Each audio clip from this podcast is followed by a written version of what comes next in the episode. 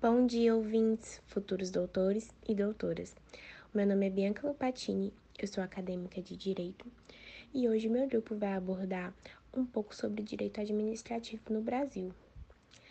O direito administrativo no Brasil vem a ter fins de organizar a estrutura do Estado e regular a relação entre os cidadãos, abordando também a administração pública, que visa a garantia de direitos. O direito administrativo estuda princípios e normas reguladoras do exercício da função administrativa. O direito brasileiro adotou a teoria do órgão, que comparou o Estado ao órgão humano, ao corpo humano.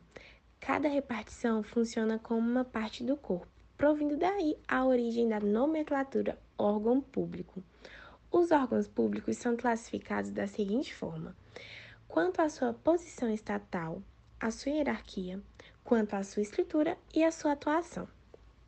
Quanto à estrutura do órgão, podendo ser simples ou unitário, caracterizando por um único centro de competências em subdivisão interna. Por exemplo, as escolas públicas.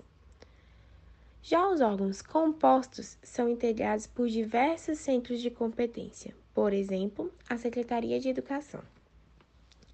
A administração pública pode ser vista de dois aspectos: subjetivo formal e objetivo material, em que no seu primeiro caso seria o subjetivo formal, seria um conjunto de entidades jurídicas de direito público ou privado, órgãos públicos e agentes públicos, que formam a estrutura formal.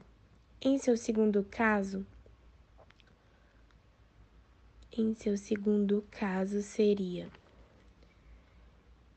o conjunto de funções ou atividades de caráter essencial administrativo, no sentido de realizações concreta, direta e indireta, a fins constitucionalmente atribuídos ao Estado. Em relação à esfera de atuação dos órgãos públicos, podem ser centrais que coincidem com o domínio político da entidade estatal ocorrendo também a possibilidade de serem locais com atuação somente em parte do território da entidade federativa. Quanto à composição ou atuação funcional dos órgãos, leva em consideração a quantidade de agentes públicos responsáveis pela formação da vontade ao órgão sendo singulares ou unipessoais, sendo um agente público ou onde há mais agentes públicos. A administração pública sobrepõe a vontade da lei e vontade ao particular dos administrados, de forma a privilegiar o interesse público em relação ao interesse particular. Os poderes podem ser exercidos no limite da lei e são inerentes ao exercício da atividade administrativa da União, Estados, DF e município. Eu passo a fala, a fala para a próxima integrante do grupo. Meu nome é Kelly Pablini José Martins e meu RGM é 23 49 71 14. E o assunto que eu irei abordar primeiramente é sobre centralização e descentralização. Bom, tanto a centralização quanto a descentralização referem-se à forma como a atividade administrativa é desempenhada para a população. Por meio dos institutos, verifica-se que a atividade administra administrativa pode ser desempenhada tanto por meio de órgãos da administração direta quanto por meio de entidades da administração indireta. A centralização tem, por vez, ocorrer quando a atividade administrativa é totalmente desempenhada por órgãos e agentes de um único ente federativo. Em tal situação, o Estado executa as tarefas que a ele são atribuídas pela Constituição Federal de forma direta. Ressalta-se que a administração direta é composta pelos entes federativos, motivo pelo qual é correto afirmar que, com a centralização, ocorre a prestação da atividade administrativa diretamente pela União, pelos estados, pelo Distrito Federal e pelos municípios. Na centralização, a administração direta ela pode fazer uso da repartição interna de competências, dando seja a criação dos órgãos públicos. Caso isso ocorra, os órgãos criados encontram-se subordinados à autoridade superior, uma vez que a hierarquia é inerente a toda e qualquer organização dentro de uma mesma pessoa jurídica. Já a descentralização tem por vez ocorrer quando qualquer um dos entes federativos exerce suas atribuições por intermédio de outras pessoas jurídicas, de forma não ter hierarquia ou subordinação, mas sim mera vinculação entre a pessoa jurídica criada e o ente federativo que as criou. A descentralização ela pode ser feita de duas formas que são bastante conhecidas, que a primeira é a descentralização por outorga ou descentralização por, serviço, é, por serviços ou descentralização legal, e a segunda é a descentralização por delegação, ou descentralização negocial, ou descentralização por colaboração. A descentralização por outorga ocorre quando o ente federativo transfere tanto a titularidade quanto o exercício de determinada competência. Tal descentralização é feita por meio de lei, sendo por intermédio de tal instituto que as, as entidades da administração indireta são criadas. E quatro são essas entidades, que são as autarquias, as fundações públicas, as empresas públicas e a sociedade de economia mista.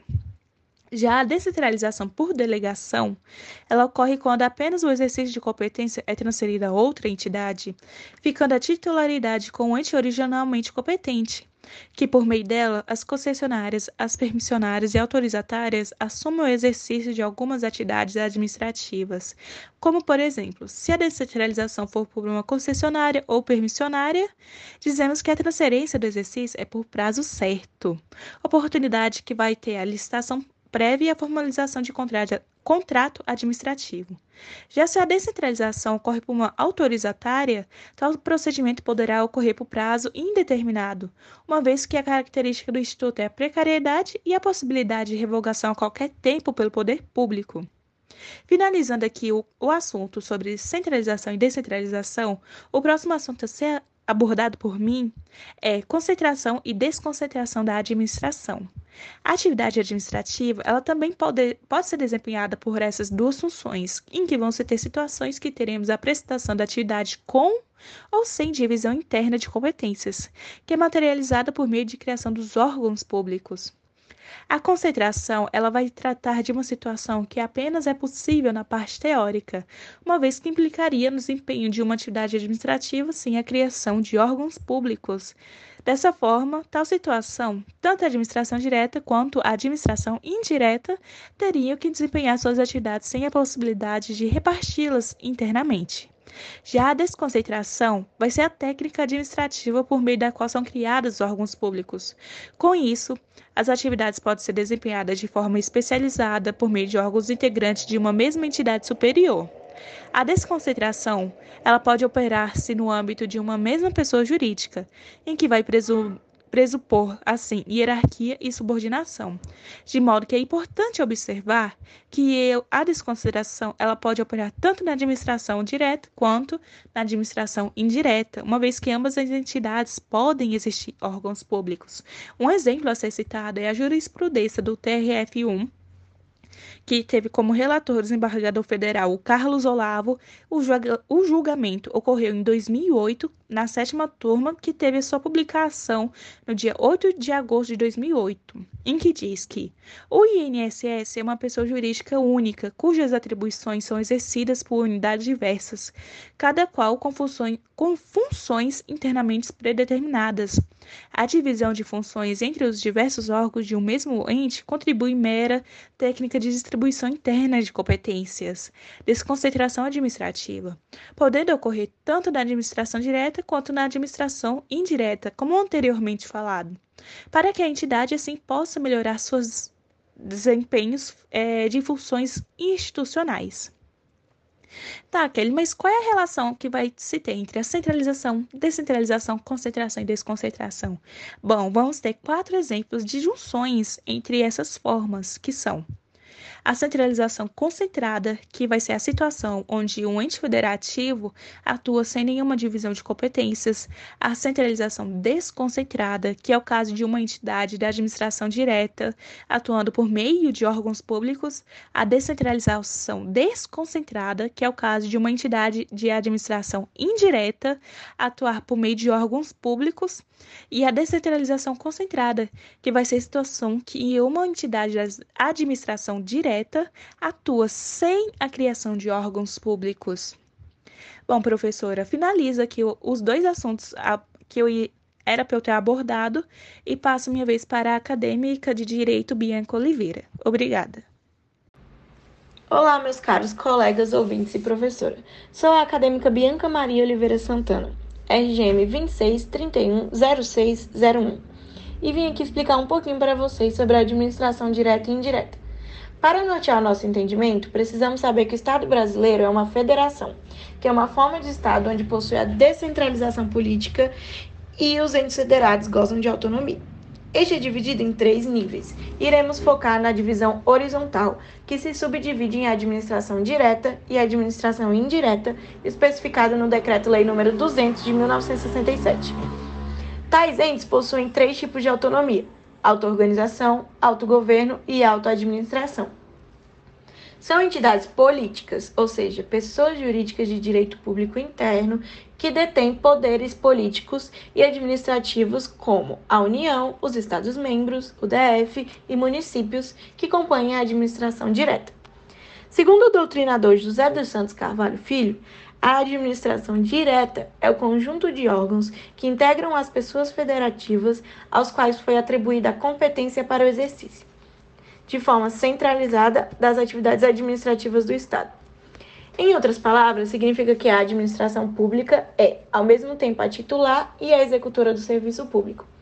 Ou seja, é um conjunto de órgãos públicos que integram as estruturas dos entes políticos que são encarregados de exercer as atividades administrativas de forma centralizada.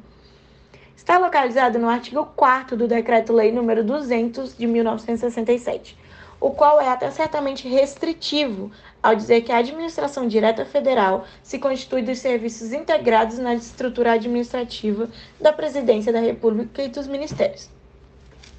Já a administração pública indireta, segundo o mesmo doutrinador, José Filho, a administração indireta do Estado é o conjunto de pessoas administrativas que, vinculadas à respectiva administração direta, têm o objetivo de desempenhar as atividades administrativas de forma descentralizada.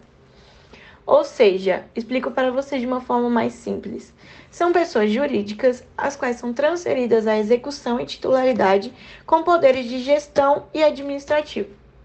É importante ressaltar que as entidades da administração indireta não possuem autonomia política, somente autonomia administrativa e financeira. Essas são pessoas jurídicas criadas ou autorizadas por lei específica pelas pessoas políticas, União, Estado, Estados-membros, DF município, para que, de forma descentralizada, executem as atividades administrativas de forma especializada correspondem à administração indireta as autarquias, as fundações públicas, as empresas públicas, as associações públicas e as sociedades de economia mista. Existem atualmente as agências executivas, as agências reguladoras e os consórcios públicos, porém ainda não foram adicionados à lista, permanecendo assim como uma lista de rol taxativo.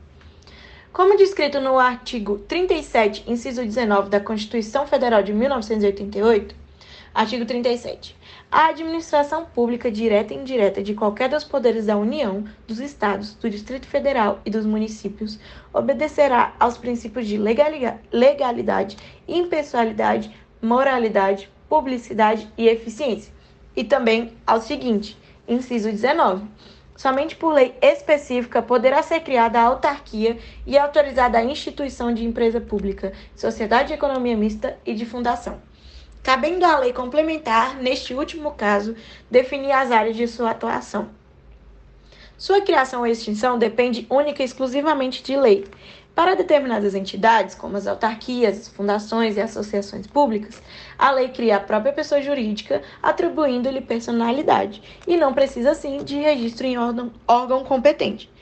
Entretanto, outras entidades dependem de lei para a criação ou extinção e ainda deve ser elaborado um estatuto e levado para registro, para assim ter personalidade que é o caso das sociedades de economia mista, fundações públicas e empresas públicas.